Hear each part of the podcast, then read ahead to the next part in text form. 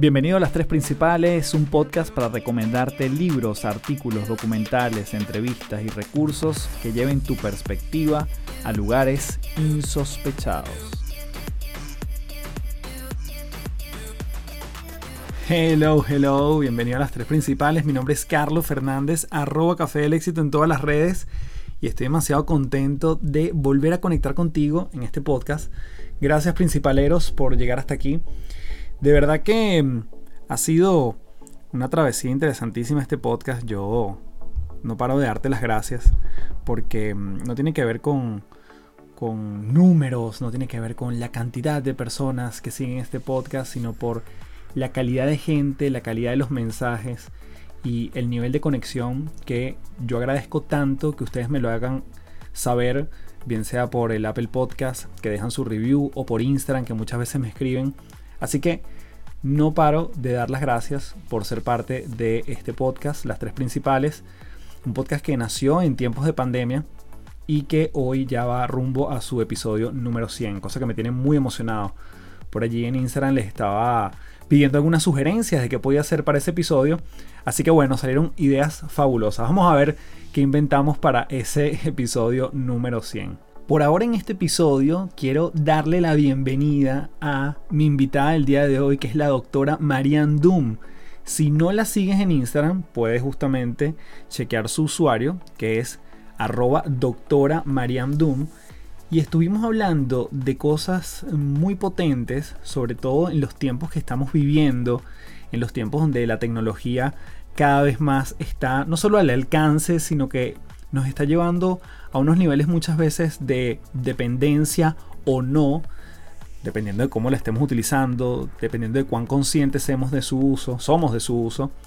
Y bueno, recientemente, esta semana, con la caída de WhatsApp, de Instagram, de Facebook, nos dimos cuenta de, bueno, cuán vulnerables podemos ser nosotros, nuestros negocios, cuán necesario era estar pendiente de esto, cuántos nos vimos afectados cuántas ventas se cayeron. Es decir, son cosas que están allí presentes y que cuando nos las quitan decimos, bueno, pero ¿qué pasó? Nos movieron el suelo, ¿no?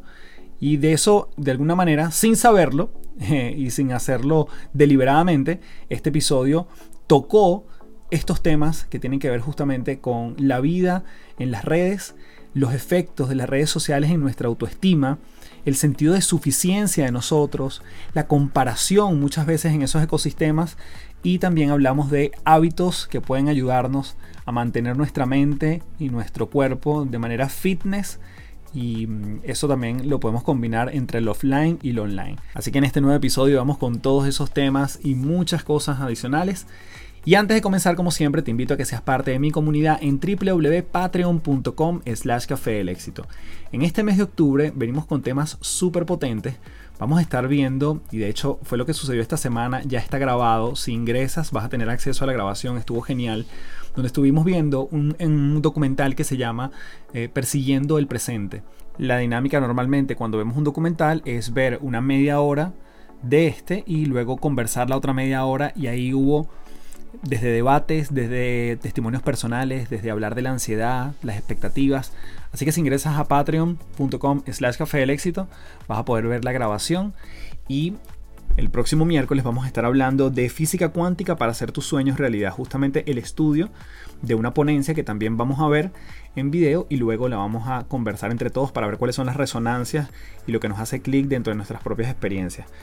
Asimismo, el miércoles 20 nos va a acompañar Daniela Blanc, una persona que admiro, respeto y que está muy en contacto con el mundo corporativo desde un lado de entrega de conocimiento. Y ella nos va a estar hablando, además con unos ejercicios maravillosos, de toma de decisiones alineadas. ¿Cuándo tomamos decisiones? ¿Por qué las tomamos? Y qué podemos nosotros tomar en cuenta. Y finalmente, el miércoles 27 de octubre, vamos a estar hablando de el dejar de procrastinar, de dejar las cosas para después. Así que bueno, esta es la agenda del mes de octubre, www.patreon.com slash café del éxito, te espero por allá para que seas parte de una comunidad que busca transformarse un día a la vez y un encuentro tras otro. Sin más, nos vamos entonces con nuestra entrevista y la doctora Marianne Doom aquí en las tres principales.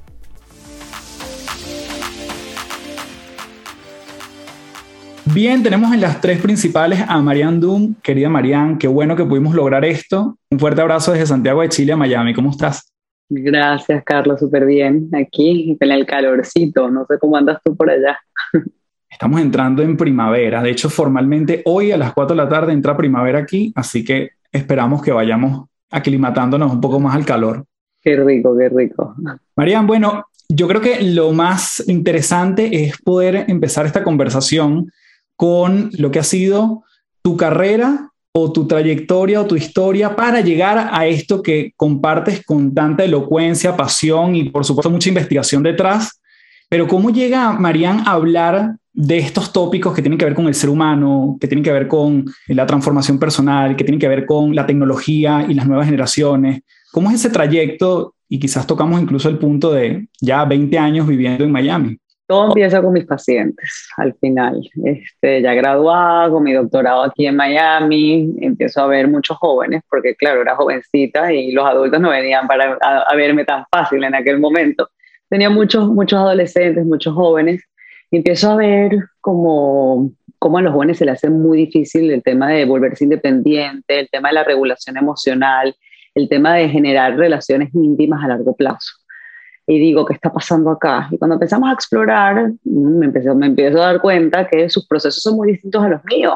O sea, yo soy generación X, no crecí en un mundo de red social y los niveles de inseguridad humana de estos muchachos son tan altos que no le permiten llegar a esos tres objetivos importantísimos en la vida de un adulto, la independencia, la regulación emocional y la parte de relaciones íntimas.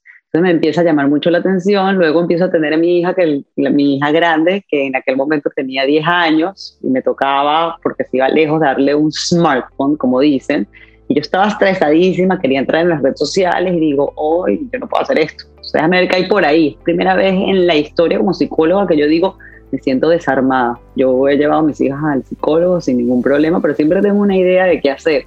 Fue primera vez en la vida que realmente no sabía bien estructuradamente qué hacer. Y ahí comienza un poco mi idea de generar un modelo con soluciones reales para los seres humanos, o sea, cosas que realmente te lleguen porque son cosas que tú estás viviendo y no simplemente hablar de la psicología de manera general, sino empezar entender cuál es esa um, unión entre la tecnología y el cerebro, qué es lo que está opacando nuestra visión de nosotros mismos y de la realidad o que no nos permiten llegar a ser nuestra mejor versión como seres humanos.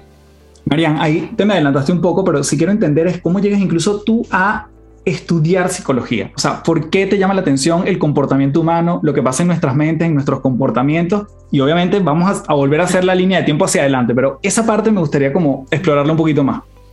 La verdad es que vengo de familias con seres humanos muy conflictivos, vamos a ponerlo así. Y bueno, eh, mí siempre fue, fui una persona muy pleasing, como dicen en inglés, o sea, que siempre estaba pendiente de las emociones de los demás y muy me acomodaba mucho a la gente alrededor mío. Y bueno, esa fue mi manera de lidiar con el conflicto. Y mi papá siempre me decía, tú eres buenísima con la gente, tú deberías estudiar psicología, y yo quería estudiar computación, yo no quería estudiar psicología por ahí me convenció y así fue como terminé en esta rama de la psicología que me apasiona mucho, pero siempre mis habilidades verbales no son las mejores. O sea, yo tenía que compensar mucho. Yo tengo dislexia y tengo déficit de atención. Mis habilidades numéricas y analíticas son realmente muy buenas. Entonces siempre al principio pensaba que me iba a ir por la parte de la investigación y soy madre y cuando me tocó ser madre, irme por la parte de investigación es muy difícil. O sea, eh, yo ya mucho tiempo me fui completamente por el tema clínico. Y bueno, ahorita me ves aquí, ¿no? Uniendo toda la parte de la tecnología que me apasiona, siempre me apasionó, con la parte de la psicología. Y mi manera de lidiar con la psicología es muy científica. O sea, yo primero observo los procesos neurológicos, que hoy en día tenemos información de la neurología como nunca antes. Y de ahí empiezo a entender los procesos psíquicos y ahí entiendo cómo eso afecta nuestras dinámicas personales, cómo tratamos a los demás, cómo nos sentimos con el otro, cómo me siento conmigo mismo, lo que escogemos en la vida para ser feliz, pero me baso mucho en los procesos neurológicos en mi práctica. María, y una pregunta, desde que estudiaste psicología hasta hoy, ¿tienes como algunos elementos que tú digas, wow, esto es lo que se pensaba antes y ahora esto cambió? Esto lo estudié yo en la universidad y estos paradigmas han cambiado rotundamente. ¿Qué, ¿Qué, cosas han sido más relevantes en tu, en tu evolución y obviamente en tu aproximación con pacientes en ese antes y ahora? Me encanta tu pregunta. La primera tiene que ver con los procesos sociales. O sea, yo cuando estudié psicología no existía, no hablamos del cerebro social. Hoy en día entendemos que tenemos un circuito que se llama el cerebro social, que tiene muchas partes del cerebro unidas. es una cosa maravillosa, muy automática. Y claro, hoy en día entendemos más que nunca que somos seres sociales por esas estructuras. No es que simplemente nos gusta estar con gente, no. O sea, hay algo que determina eso. Y hay un proceso muy lindo que se llama el, el proceso del mentalizing process, no sé cómo se dice en español, en el que está aprendido constantemente, que es nosotros constantemente estamos tratando de predecir al otro y así nos portamos. Nosotros primero anticipamos cómo se siente el otro, qué está pensando el otro, qué piensa el otro de mí y eso es lo que genera nuestra decisión de lo que vamos a decir y cómo lo vamos a decir. Entonces, claro, cuando tú ves toda esa parte de la ciencia que es muy real y, y no lo controlas, es completamente automático, empieza, yo digo, ok, ya va, hay un montón de procesos que tú piensas que son tuyos y resulta que no, resulta que son procesos evolutivos que van mucho más allá de tu capacidad. Entonces, yo sí he estado buscando un poco la parte de la evolución, o sea, cuál es la verdad humana sin la cultura. Mucho, mucho, mucho, que eso no me lo enseñaron, porque creo que eso es una base muy importante para poder entender al ser humano hoy, porque está muy contaminado por procesos culturales, por procesos de cultura, de, de media, ¿entiendes? Entonces, tratando de entender realmente, o sea, cuando ves, por ejemplo, la sexualidad, sabes que es un tema tan amplio hoy en día y que no hay algo que lo determina, ¿no? Tan, tan tan diverso. Quiero entenderlo, pero desde la perspectiva, ¿sabes?, evolutiva. ¿No? Creo que hoy en día eso es más importante, capaz de hace 20 años cuando empecé a estudiar la psicología. Y luego la relación con el paciente. La relación con el paciente, esa, esa figura freudiana, neutral, creo que nada que ver. Creo que hoy en día más que nunca necesitamos la parte humana, la parte de conexión. Y creo que por la parte, mientras yo más humana soy con mis pacientes, más genero la conexión que ellos necesitan para conectar con su propio ser. Entonces, esas son como que las cosas distintas que yo veo viendo que no, no, eran, no se enfatizaban tanto en aquel momento. Esto tiene que ver con tu aproximación y lo que cambió, pero ahora quiero pensar en el paciente que tenías tú hace 10 años y el paciente que tienes ahora. Seguimos teniendo los mismos inconvenientes, tenemos los mismos, los mismos sentires cuando voy a un psicólogo o también los problemas han evolucionado o siguen siendo los mismos. Mira, yo creo que, siguen siendo los mismos, ¿no? El, tema es varios. Uno es cómo aprendemos, o sea, la capacidad de retener información y cómo estamos aprendiendo ha cambiado. Hoy en día yo tengo que dibujarle al paciente mientras que hablo para que me entienda. O sea, si no, no me está escuchando. La manera en cómo atiende a lo que yo digo también ha cambiado. Eh, porque hoy en día sí creo que la tecnología, eso cambió nuestros procesos cognitivos este, cómo desarrollo mi identidad. Es otro proceso que veo que ha cambiado un montón hoy en día. Yo desarrollo mi proceso de identidad distinto antes. Antes eh, había muchas menos opciones. Hoy en día hay muchas más opciones. Y eso está generando para mí un caos importante en mis adolescentes, mucha confusión. Y el otro proceso que estoy viendo es la pasividad de cómo yo tomo mis decisiones en la vida también. O sea, veo a los chamos más pequeños, ¿sabes? Buscando demasiados anchors externos y no internos. ¿Qué piensa mi papá de mí? Eh, ¿Qué es lo que hace la fama?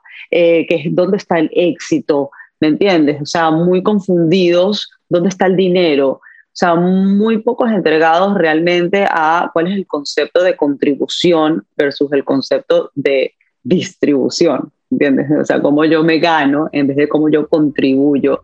Creo que, que, esas cosas sí están como que cambiando un poco y me ponen un poquito nerviosa por un lado, ¿no? Yo creo que siempre los humanos terminamos evolucionando y terminamos adaptándonos en las situaciones, pero sí me pregunto qué va a pasar con este tema de la inteligencia artificial. Esto nunca nos había pasado antes, en el que nuestra toma de decisión hoy en día es mucho más pasiva en todos los aspectos de nuestras vidas.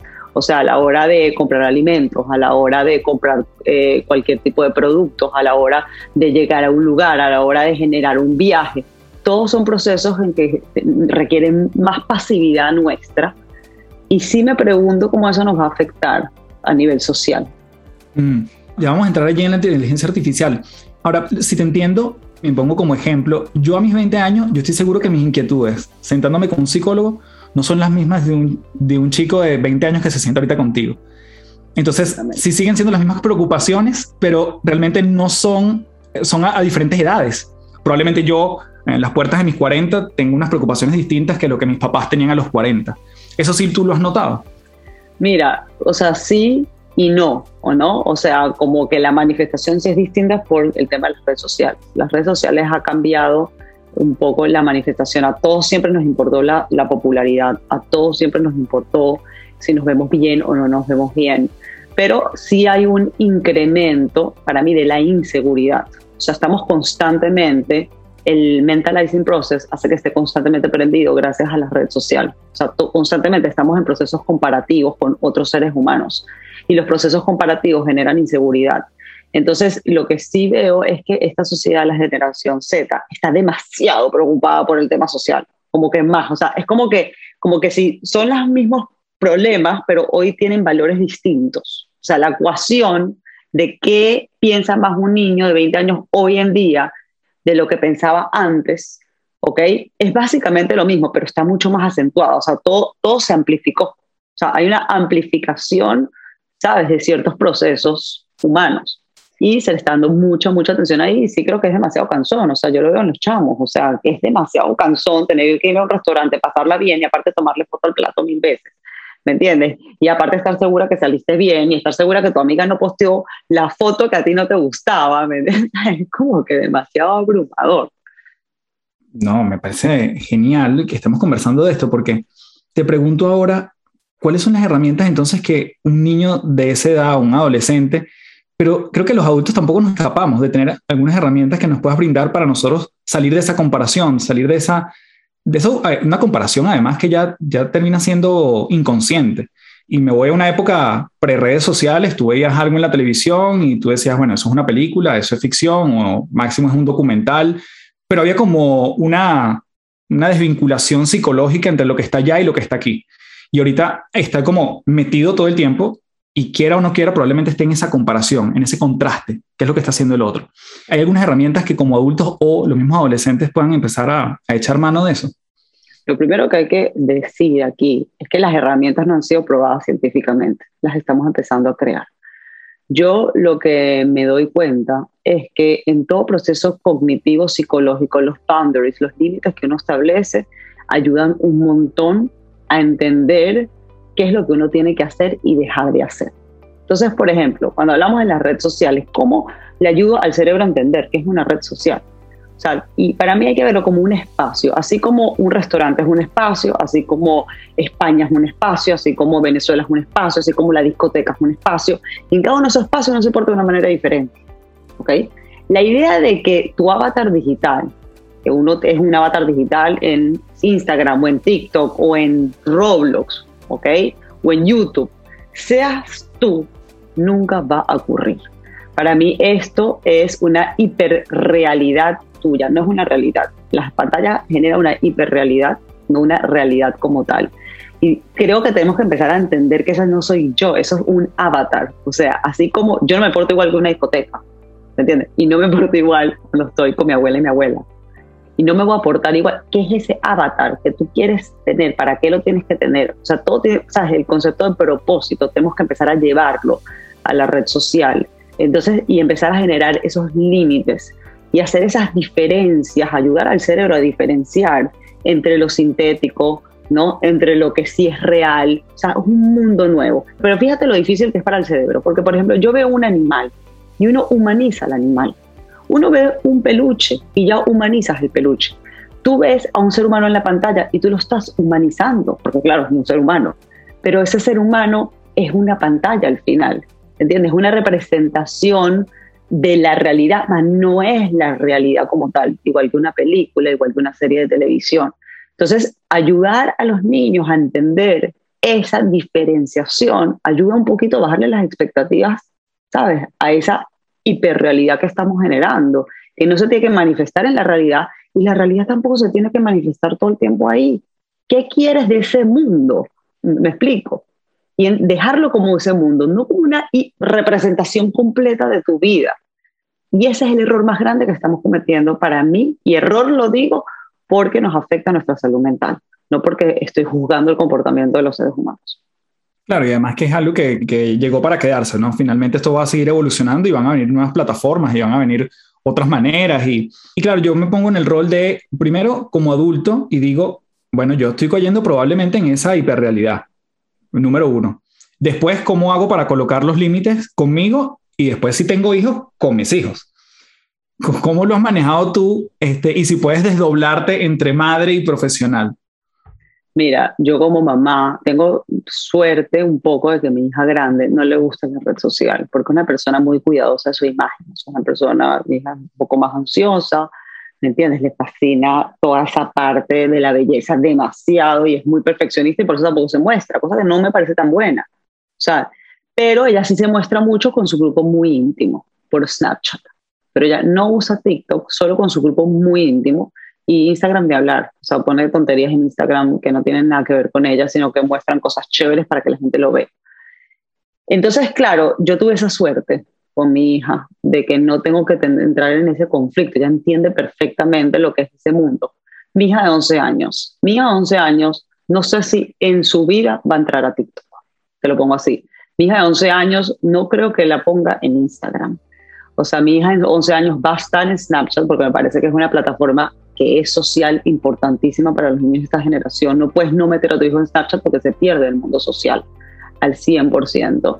Y la verdad es que sí cuestiono, hoy en día que ya estoy mucho más metida, que veo mucho más los problemas, que Facebook está saliendo con todos los reportes de las locuras de los algoritmos para ellos hacer más dinero, ¿entiendes? Y ves los videos de TikTok en los que tienes un montón de mujeres bailando, sin ningún tipo de sentido y que sí, están jugando, no, sí, es verdad, están jugando, pero ¿qué hace ese juego en la mente humana? ¿Cómo se siente esa niña cuando no es capaz de bailar así? Que aparte el baile se distorsiona, la plataforma es excelente generando efectos especiales. ¿Qué hace la niña cuando no tiene ese, ese cuerpo? Ya hay demasiada data que los problemas de salud mental se están duplicando. Sí, ¿para qué yo voy a meter a mi hija en esa plataforma? ¿Para qué? Ah, ¿Me entiendes? No, no, no es sentido y mi hija tampoco ha sentido. ¿Por qué mi hija capaz no ha sentido esa sensación? Porque yo estoy haciendo un esfuerzo muy grande con mi mamá para que la niña tenga muchos hobbies en la vida de verdad. O sea, entonces, ¿sabes? Si tú tienes una niña en las redes sociales, pero tu hija tiene muchos hobbies en la vida de verdad, esa niña no le va a afectar las redes sociales. Aunque no sea como aunque postee full, no le va a afectar las redes sociales. Porque al final todos nos vamos a sentir mal en la red social. La red social está diseñada para sentir impotencia el algoritmo está diseñado para que no todos tus seguidores te den likes. Entonces nunca vas a estar satisfecho. Siempre vas a tener menos likes, que, pero un 10% de likes de la cantidad de seguidores, si acaso, si lo hiciste increíblemente bien. Entonces siempre te vas a sentir mal. Y los videojuegos igual, los videojuegos están diseñados para que pierdas. Entonces estas plataformas están diseñadas para que tú recurras a la plataforma de regreso para sentirte mejor contigo mismo. Entonces, claro, siempre el niño tiene que tener eso muy pendiente, esa conversación hay que tenerlo con los niños, explicarle que por detrás hay una compañía que está haciendo dinero con el tiempo, nosotros somos al final el producto de la compañía, está haciendo dinero con nosotros. Entonces, esa conversación con los niños es demasiado importante para que entiendan que ese sentimiento de inseguridad que inherentemente van a sentir en la plataforma es un sentimiento que todos sentimos, no importa qué tan popular eres, qué tan lindo eres, qué tan bello bailas, no importa, es un sentimiento en la plataforma. Entonces, claro, si no quieres sentirlo, te de la plataforma. La solución no es estar más en la plataforma, te vas a sentir peor. Y eso dice la investigación. Mientras más tiempo pasas en redes sociales, más probabilidad de depresión tienes, de ansiedad y de desórdenes alimenticios. Entonces, la solución de sentirte no tan inseguro que ya hay que decirle a los adolescentes, te vas a sentir inseguro. Tu cerebro está programado para que tú te sientas inseguro, para que busques más a otros niños, porque ahí está la evolución en el encuentro social.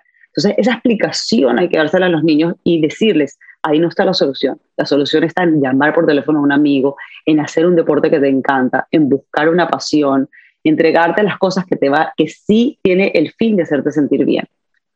Wow, y nuevamente, yo, esto tú me corregirás, pero creo que igual aplica para nosotros, los adultos, alguien que no tenga el vínculo quizás con alguien, un adolescente, un niño, buscar esas, esos otros lugares donde nos sintamos plenos en un mundo más offline, obviamente tiende a generar esas relaciones con otros y, ese bienestar. Ahora, Marian, ¿cómo nosotros podemos seguir evolucionando en un mundo como lo que sucedió en el 2020, donde nos llevó a todos a casa, donde esas restricciones sociales se vieron cerradas y todavía hay muchos países que están en, en, un ir y venir. O sea, no hay como unas respuestas sólidas, no hay, todo es un día a día, la gente planifica sus días, sus viajes de un día para otro. Entonces, realmente que esa socialización tampoco se ha abierto en un 100%. ¿Qué pasa cuando hay más tentación de estar en casa pegado a un dispositivo digital y no estoy siendo quien yo puedo llegar a ser cuando estoy fuera? Quizás no hay una respuesta única para esto, obviamente, pero yo sí siento que un niño, cuando está con niños, también es un avatar, pero en ese espacio. y es un avatar cuando está en Instagram en un videojuego. Lo mismo sucede con los adultos. obviamente, probablemente más de uno de nosotros cuando por fin pudo ver a un núcleo social distinto al que estabas acostumbrado bajo tu mismo techo, dijiste, wow, me hacía falta, o esto soy yo, o tenía tiempo que no echaba unos chistes frente a otras personas. Somos avatar también en esos espacios. ¿Cómo ves ahorita esa, esa interacción que todavía es presente, no, no, no termina de ser pasado todavía? Mira, me encanta. Ah, yo amo la palabra avatar. O sea, mis amigas todo el tiempo se burlan de mí porque dicen que yo tengo demasiados avatars. Porque yo aquí, así de seria que me ves acá, soy la persona menos seria a nivel de social, la que echa más chistes. En una discoteca voy a ser la primera bailando. ¿no? O sea, es como que, y, entonces me dice, ¿qué avatar estás hoy? Así me dice, ¿no? O sea, y, y claro, el tema es cómo me siento relevante en mi avatar. O sea, el problema para mí de la, de, la, de la pandemia tiene mucho que ver con la palabra relevancia, que es de lo que está sufriendo la generación Z. O sea, me siento relevante o no me siento relevante. Y tiene que, entonces para tú sentirte relevante te tienes que sentir útil, ¿ok? ¿Qué tan útil me puedo sentir yo desde el hogar? ¿No? ¿Qué tan útil me puedo sentir yo cuando me llega un cheque del gobierno y no tengo que trabajar tanto? ¿Qué tan útil me siento yo ¿sabes? Si no estoy con otra gente que me da esa sensación de feedback de que yo valgo. ¿Ok? Entonces, ¿qué es mi miedo a mí con, todo este tema? Es que esa relevancia se vaya volviendo, o sea, ya hay un miedo de la relevancia que está definida en la generación Z, que son niños de 25 más o menos a, a 6 años hoy en día, más o menos, es que se vaya volviendo más pasivo, en una pasividad ¿me entiendes? Ese es mi miedo. Mi miedo es que las próximas generaciones, los niños más jóvenes, empiecen en ese proceso de pasividad, ¿sabes? Y en la pasividad no encuentras las cosas que te hacen sentir bien como ser humano. O sea, en la proactividad uno se siente más relevante. ¿Sabes? Usando tú que hiciste este episodio de la creatividad. En la creatividad y está científicamente comprobado, cuando tú ves a gente siendo creativa, o sea, enciende todo el cerebro menos los circuitos relacionados con la sensación de que yo no valgo. O sea, imagínate. Y puedes estar haciendo lo mismo, o sea, dos músicos, uno toca música conocida y el otro toca música creando música nueva y los circuitos son completamente distintos. Y los circuitos de la creatividad están muy relacionados con la sensación de bienestar. Entonces, claro, el bienestar humano para mí tiene mucho que ver, ¿sabes?, con los procesos completamente distintos a los procesos de inteligencia artificial y los procesos de COVID y de pandemia. O sea, ¿qué hace sentir bien? Científicamente probado, no lo digo yo porque me da la gana y porque me encanta. Es decir, me encanta la gente, la gente, ¿sabes? Te hace sentir increíble. Ese contacto, el sentir que contribuyes, el sentir que te valoran, el sentir de que, que eres alguien, en este mundo, sea en Instagram, sea en TikTok, ¿me entiendes? Seas en los snaps ahí que tienen su medidor de popularidad, que es terrible para los chamos, ¿me entiendes? Sea donde sea. Si no encuentra uno la relevancia en esos espacios, es muy difícil para mí estar feliz. Y qué bueno que lo mencionas, porque ahí ya no necesariamente le estamos hablando a alguien que pueda estar en redes sociales o no, o sus hijos pueden estar en redes sociales o no, sino que la relevancia igual en este mundo offline, igualmente siempre lo vamos a estar buscando. El ser humano o nuestro cerebro está diseñado para hacernos ver no tan relevantes. Es una trampa mental que podemos tener allí o realmente hay que superar esa barrera natural que tenemos. Total. Entonces vámonos al cerebro un segundo, porque es que leíste el clavo, o sea, una de las cosas más importantes para mí que yo hablo con mis pacientes para ayudarlos a sentirse mejor, la insuficiencia. La insuficiencia es una emoción igual que el hambre, igual que la sed, necesaria para la sobrevivencia. Yo critico mucho aquellos canales de, de comunicación y profesionales que te hacen pensar que con un cursito tú vas a sentir una satisfacción máxima de la vida. No existe. Estamos diseñados para nunca estar satisfechos. ¿Por qué? Porque tenemos que seguir generando, creando, contribuyendo.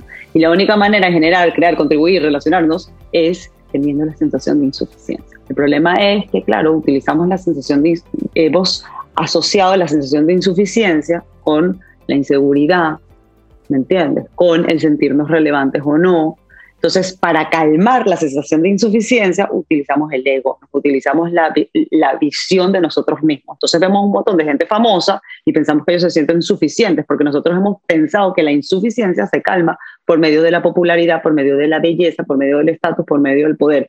No se va a calmar, es imposible.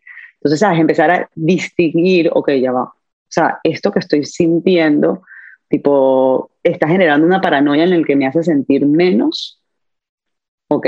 Ahora, sí, en parte sí, siempre eres menos y siempre eres más, dependiendo con quién te comparas. Por eso que no te, hay que compararte con nadie, siempre vas a encontrar eso. Entonces, yo les hablo mucho a mis pacientes y hablamos mucho de que este proceso jerárquico hay que llevarlo a un proceso más, este, tipo, como, como un círculo, en donde no hay jerarquía, tipo, somos todos diferentes.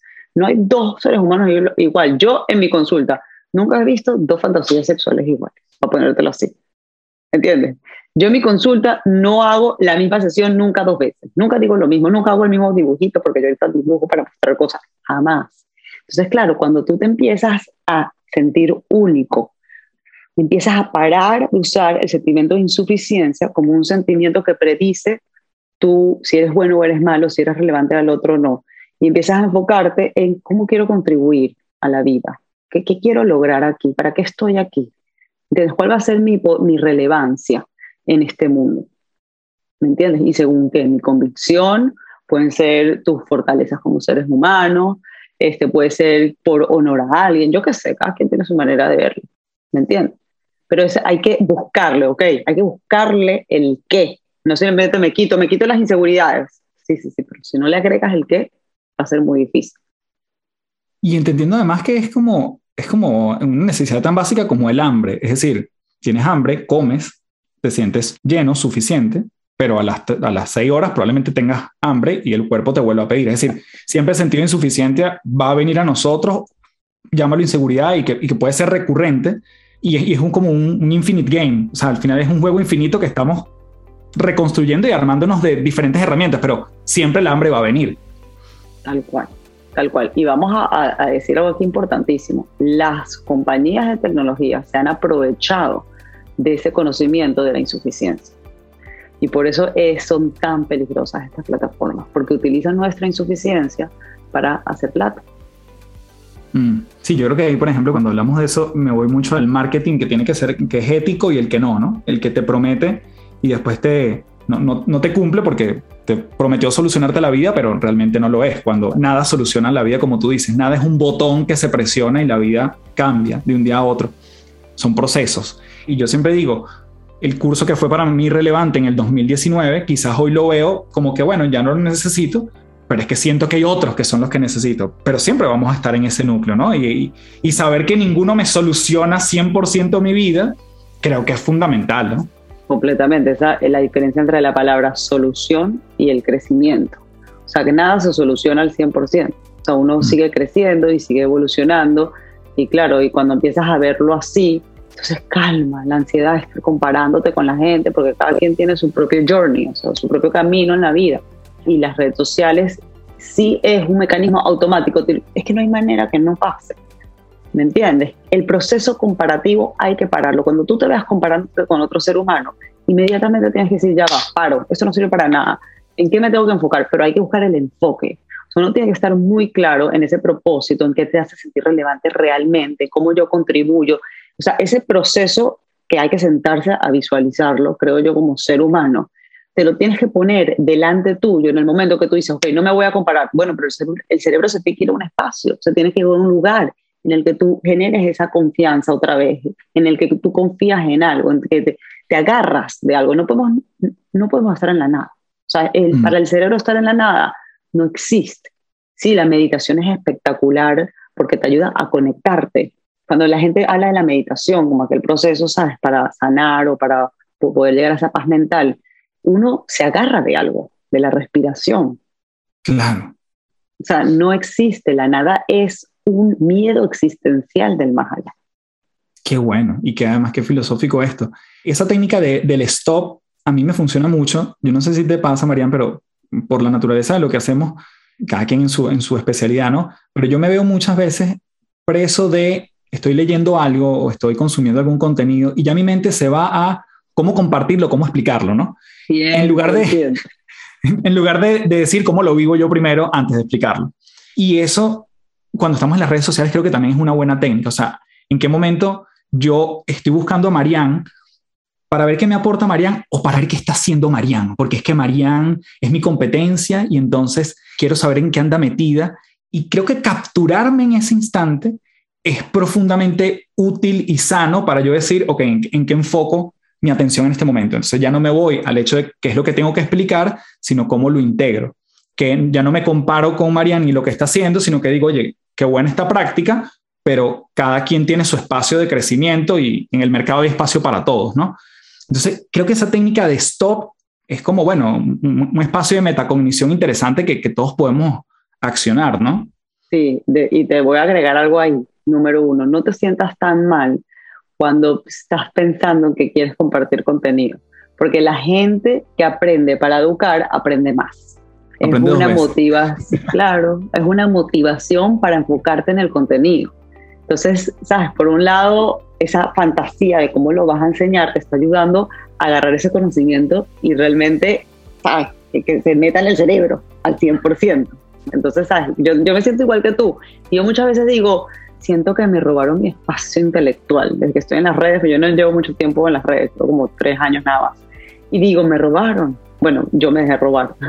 me dejé robar un espacio mío delicioso que no tenía que compartir con nadie, solamente en ese lugar con los pacientes cuando era necesario. Ahora defino muchas de mis lecturas según lo que yo sé que necesita el otro escuchar de mí, según mis followers y según e-, esa práctica que estoy empezando a construir pero ahí a veces no te creas, tipo, no me gusta. O sea, yo todavía, yo todavía, yo, yo te voy a decir algo, yo no puedo decir 100% si yo quiero estar en las redes sociales de la manera que estoy para 100%. Yo no he llegado a un equilibrio como ser humano que yo te diga, ¡Ah, qué bien, pongo ese límite entre mi avatar digital, yo la psicóloga, no, no lo he hecho porque me captura. Es que, o sea, recuérdate ese proceso mentalizing. ¿Qué piensan los demás de mí? Eso está aprendido todo el tiempo. Ok, pero yo estoy en la, antes no existía en la red social. Tú estabas en tu cama y no había la posibilidad que alguien te vea. Hoy en día tú estás en tu cama y hay la posibilidad que alguien te vea. Todo el tiempo tienes la posibilidad de estar mostrando algo de ti. Es extremadamente difícil decir, ok, voy a apagar ese proceso. Entonces, claro, tu técnica stop es excelente porque, claro, te ayuda a... Entonces, es un proceso consciente que te para, no es un proceso automático. O sea, no va a existir para mí. Es simplemente decir, ok, ya sé que mi vida es así, tengo que stop it. Entonces el tema es el shift of attention. ¿Cuánto tiempo me tarda a mí de salirme de la fantasía de share, de, de mostrar mi información para volver al presente? Entonces, mientras más rápido lo haces, más eficiente eres. Pero pensar que tú te vas a deshacer del proceso de que tu avatar real se va a acordar de tu avatar digital, siempre se va a acordar del avatar digital. Ese es el tema que estamos teniendo. No veo que seamos capaces de olvidarnos de nuestro avatar digital, porque hay una audiencia constantemente viéndote y eso es lo más poderoso para el cerebro, lo más poderoso. Por eso es que nuestro miedo principal en la vida es hablar en público. La mayoría de los seres humanos comparten ese miedo. Sí, siempre está como en el top 10 de los miedos. Ah, incluso antes de estar desempleado, por ejemplo, puede estar a hablar en público porque obviamente genera muchas veces pánico. Marían, en este, en este reconocernos, en este bueno, yo creo que tú has mostrado como ese espacio de vulnerabilidad de lo, que también te cuesta, de lo que no has terminado de hacer clic o el balance en redes. Alguien que, también está en un mundo de, negocios donde saben que la atención de la gente está en las redes y es como, es casi absurdo decir, no, no quiero estar en las redes, ¿no? O sea, toda mi estrategia va a estar por fuera. ¿Cómo ves tú el balance? Incluso tú desde tu práctica, tú dices, bueno, a lo mejor me han llegado pacientes producto de las redes, si no tuvieran las redes, tuvieran menos pacientes, no lo sé en tu caso, pero obviamente ya hay un tema de, de, negocios, ¿no? Hay un tema de rentabilidad, hay un tema de que la gente, bueno, no lee tanto los periódicos como antes o que no ve los comerciales de televisión como antes porque la atención está en otro lugar. Entonces, sin duda es un ecosistema del cual no nos podemos escapar, pero bueno, ¿cómo lo, lo manejas tú y cómo lo has visto con tus pacientes? Mira, hay un engaño de la pantalla. La pantalla es una hiperrealidad, las redes son una hiperrealidad y te engañan. ¿Por qué engañan? Porque hay una sensación de facilismo con este tema. Ay, mandé un mensaje y resolví un problema. No resolviste ningún problema cuando mandaste un mensaje. Probablemente generaste más trabajo a la otra persona. Entonces las compañías sí se están viendo ahorita en unos procesos, ¿sabes? Súper difíciles de cómo comunicarnos de una manera eficiente. Porque estamos recurriendo mucho a procesos que no culminan porque es muy difícil culminar y el cerebro es flojísimo, el cerebro es el órgano más flojo, que está diseñado para ser flojo, ¿me entiendes? Entonces tenemos un montón de recursos que parecen, ay, qué fácil, que nos está haciendo la vida más difícil. Yo creo que tenemos que volver un poquito a, primero, hacer un reencuentro de lo que sí está funcionando y no, y ser honestos con uno mismo, y ver cómo el cerebro te hace pensar que eso está funcionando porque es fácil, pero no está funcionando, ¿ok? Y tenemos que volver a las relaciones humanas urgentemente para mí en todas las dinámicas de trabajo y aprender un poco de la tecnología en eficiencia de comunicación, porque la tecnología sí nos ha, nos ha llevado a entender que hay ciertas comunicaciones que pueden ser más eficientes. Entonces, pero ¿cómo las logro y en qué espacio las logro? Realmente es por email, realmente es por redes sociales, por WhatsApp. O sea, este tema de los grupos de WhatsApp, a mí parece que hoy en día es más ruido. El WhatsApp está diseñado para que uno vomite información no para ser eficiente en una empresa, ¿no? Entonces, sabes, como que sí creo que estamos en un momento histórico en el que hay que sentarse a decir cómo va a ser mi estrategia de comunicación para generar, sabes, las metas que tenemos. Los empleados tienen que ser para mí educados de cómo usar su vida social dentro del trabajo. O sea, no puede ser que una profesora del colegio, ¿entiendes? Me está dando clase y me está respondiendo un mensaje a mí, a la mamá. O sea, vamos al tema de, de los límites. Entonces, ¿sabes? Como que creo que no, no estamos ahí todavía. O sea, hay ciertos autores que sí están hablando de esos temas, que están empezando a dar muchas charlas y consultorías. Yo sí me pregunto, no he visto los números, pero yo sí me pregunto cuánto realmente las compañías sienten que sus empleados estén siendo eficientes. Claro, porque está generando una eficiencia gracias a, todo el tema de la inteligencia artificial. Ajá, y, y quítale esa variable. ¿Qué pasa con la eficiencia humana? ¿Dónde estamos con la eficiencia humana? ¿Quién sí está logrando eficiencia a pesar de todo el ruido y quién no está logrando? ¿Y cómo generamos una metodología para ayudar a esa gente a tener más eficiencia? Ahí estamos. O sea, creo que tu pregunta es excelente. No creo que haya una respuesta hoy en día al 100% porque hay muchas diferencias humanas. O sea, hay gente que sí lo puede manejar y hay gente que no lo puede manejar. Es un proceso, un proceso diario, finalmente. Yo siento que estamos llamados a, tomar más conciencia del uso que le damos a lo que le damos. Y creo que otra palabra que te quería hacer una pregunta es que al final de todo, siempre van a estar las expectativas allí, ¿no? O sea, siempre yo creo que el post va, puede generar esto o este podcast puede generar tantas vistas o el, em, hago una campaña y entonces eso me debería traer tantos clientes. Y nuevamente es una, es una trampa de nuestro cerebro de irse a futuro y, no, no, hemos llegado allí, ¿no? Este, la palabra expectativa, ¿cómo la manejas tú? Mira, la palabra expectativa eh, hoy en día en un mundo tan cambiante es un problema. O sea, todos los escritores, historiadores, la gente que está dando mucha consultoría a nivel de compañías, o sea, se están enfocando mucho en lo que es lo variante. O sea, si estamos en un mundo de, de que tenemos que ser capaces de adaptarnos adaptarnos, adaptarnos. Entonces, claro, la expectativa es lo peor que hay para la adaptabilidad, porque entonces no cumplí la expectativa, me tengo que adaptar, pero me siento grave porque no la cumplí, entonces me siento como que fallé, ¿sabes? Entonces, ¿será que seguimos usando expectativas aquí o tenemos que cambiar los puntos para poder ayudar a el proceso de repensar? ¿Me entiendes? ¿Qué es lo que quieres tener como ser humano? O sea, no, no podemos seguir cayendo en la trampa de que somos insuficientes, porque eso es lo que está pasando en nuestra generación. Estamos cayendo en una trapa constante de insuficiencia, en donde tenemos puntos, demasiados puntos de referencia. Antes conocíamos a tres personas, ahorita conocemos a millones de personas. Y todo es un engaño. O sea, Yo por lo menos estoy, ahorita estoy construyendo esta academia de Roblox, de, de coding, entonces tengo pacientes que me ven. ¿Qué tal? Qué increíble todo lo que estás haciendo. Yo que no monetizo nada de eso, para que sepa. Tipo, yo no estoy monetizando nada de eso. Se ve increíble en la pantalla. Se ve, ¿sabes? Tipo, la gente dirá, esta, esta señora como que le está yendo buenísimo. Y así estamos. Uno piensa que a todo el mundo le va bien y a ti te va mal. ¿Sabes? Tipo, ¿Me entiendes? O sea, no todo el mundo piensa eso, pero es un pensamiento y no es verdad, no es así. O sea, no sabes cómo es. Entonces quédate en la incertidumbre, no inventes. ¿Sabes? Deja inventar. Claro, y además esa incertidumbre puede ser un, terreno fértil para ti. O sea, dentro de la incertidumbre puedes gozarte, puedes buscar, puedes curiosear, puedes, puedes reflexionar, puedes hacer cursos, ¿por qué no? Claro que sí, sin la expectativa de que eso puede cambiar mi vida para algo, sino que, bueno, son pequeños saltos, ¿no? Que uno va dando. Pero mira lo que me gusta lo que estás diciendo, porque claro, bueno, la incertidumbre hay que aprender a manejarla 100% para el cambio, ¿ok?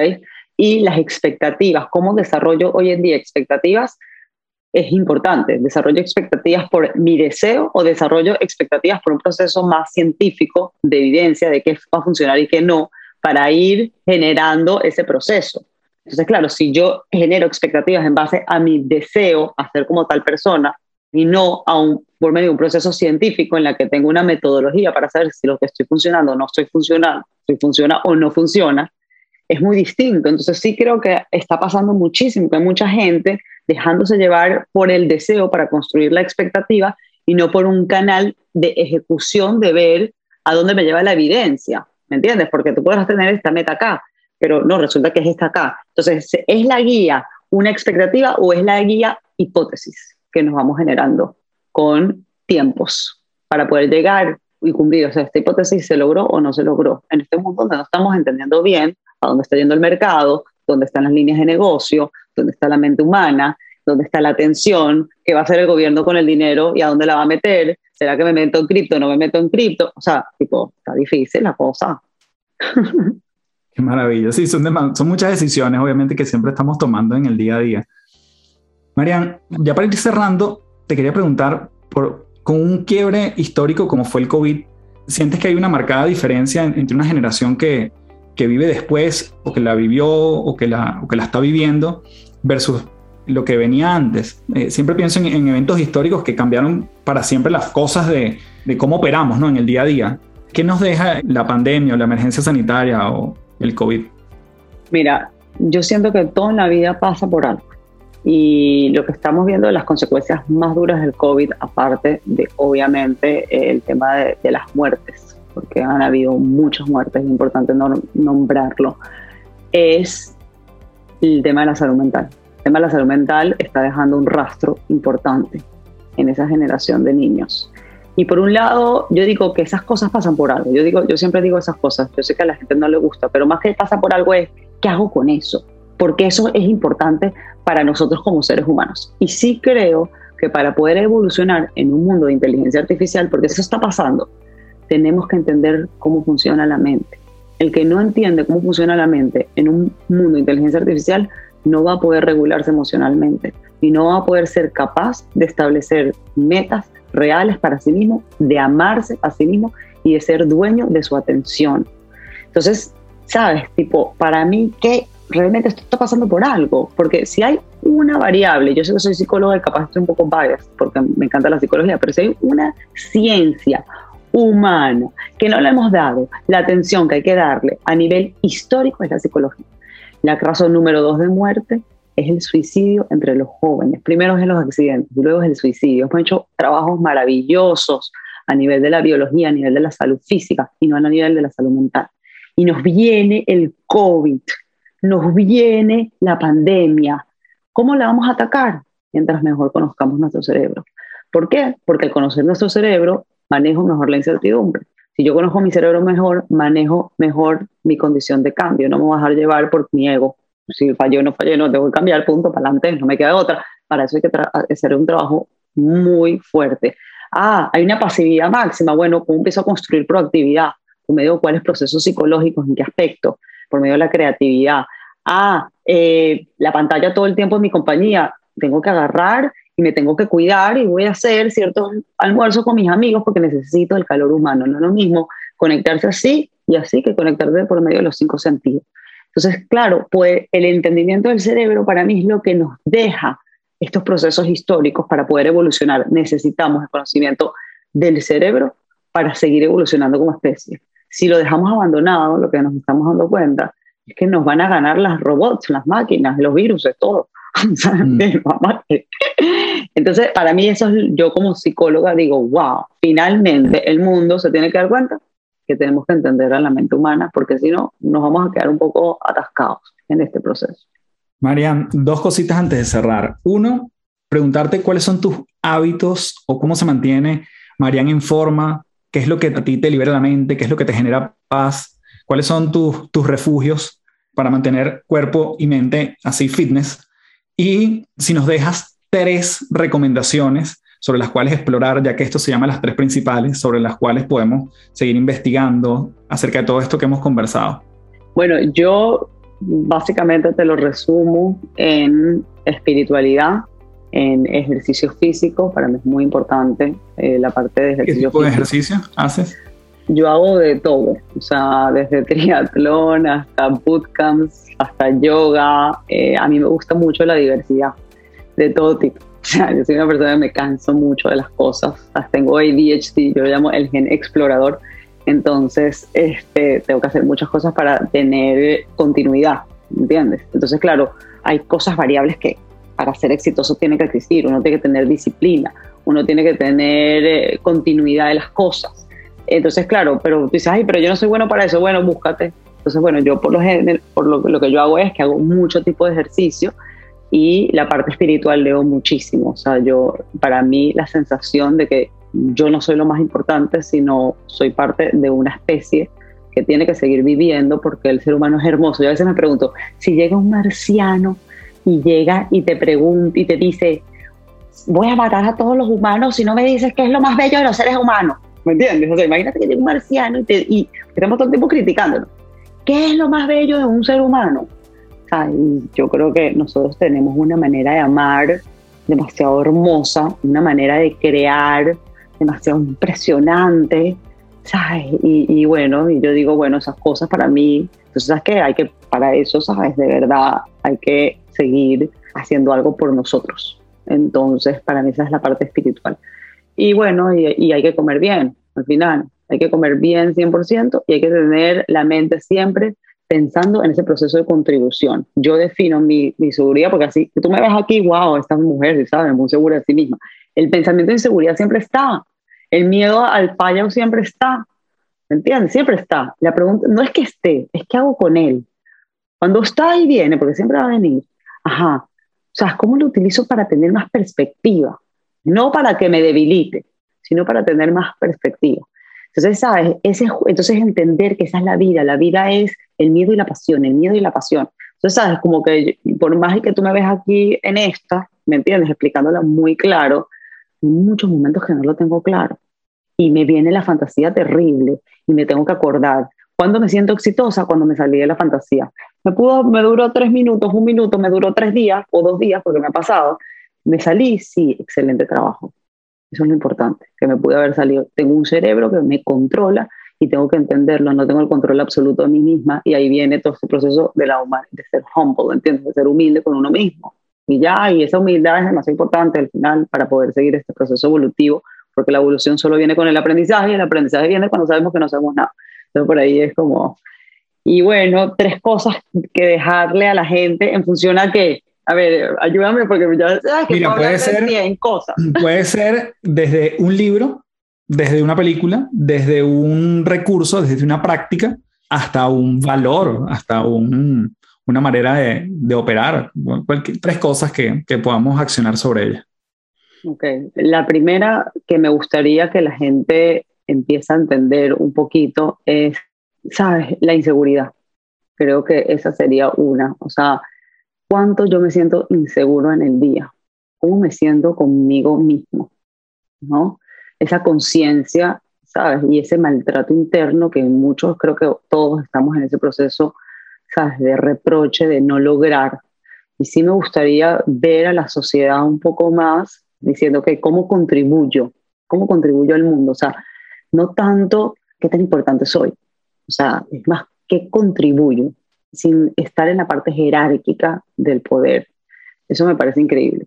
A nivel espiritual, yo recomiendo un libro demasiado bello, que a mí me ha ayudado un montón. Lo que pasa es que no sé cómo se llama en español. Se llama The Seat of the Soul. Ese es el nombre del libro. Gary Zukav. Sí. Para mí, ese es un libro que ayuda mucho al ser humano a tener esa perspectiva, ¿sabes? De, que la vida es más allá de que nuestro ego, mucho más allá. Y ese desprendimiento del ego de verdad ayuda al vivir en paz y en tranquilidad. Este, y la tercera, ¿sabes? Volver a aquellos procesos que te hacen sentir bien. Busca que te hace sentir bien, un poco en la simplicidad. Y la gente se va a dar cuenta cuando empiezas a buscarlo que tiene que ver con la creatividad. La creatividad para mí es un instrumento importantísimo para el bienestar. Todos los estudios psicológicos te lo dicen. Y puede ser en tantos aspectos de la vida. Entonces, ¿sabes? Como que, ¿cómo volvemos otra vez a, a enfocarnos más en un concepto de bienestar y no absoluto, porque el absoluto no existe? Y, oye, soltar un poquito, no sé, ese hipercapitalismo en el que estamos sumergidos todos, ¿sabes? Que nos generan unas expectativas, como dijiste tú, abrumadoras. Maravilloso, Mariana. Ahí nos llevamos tus tres principales. Gracias en mayúscula nuevamente por estar aquí en el podcast y te mando un abrazote y ojalá pronto nos podamos ver en vivo también. Uy, ¿vas a venir a Miami? No lo sabemos, pero esto sería maravilloso. Hay que soñar sin la expectativa, vivir el presente, pero también uno planifica porque sería maravilloso. Ven, tienes que venir en diciembre el Arbaza. Eso se pone aquí demasiado divertido. Así que nada, este año si Dios quiere va a haber. Así que bueno, un beso. Gracias.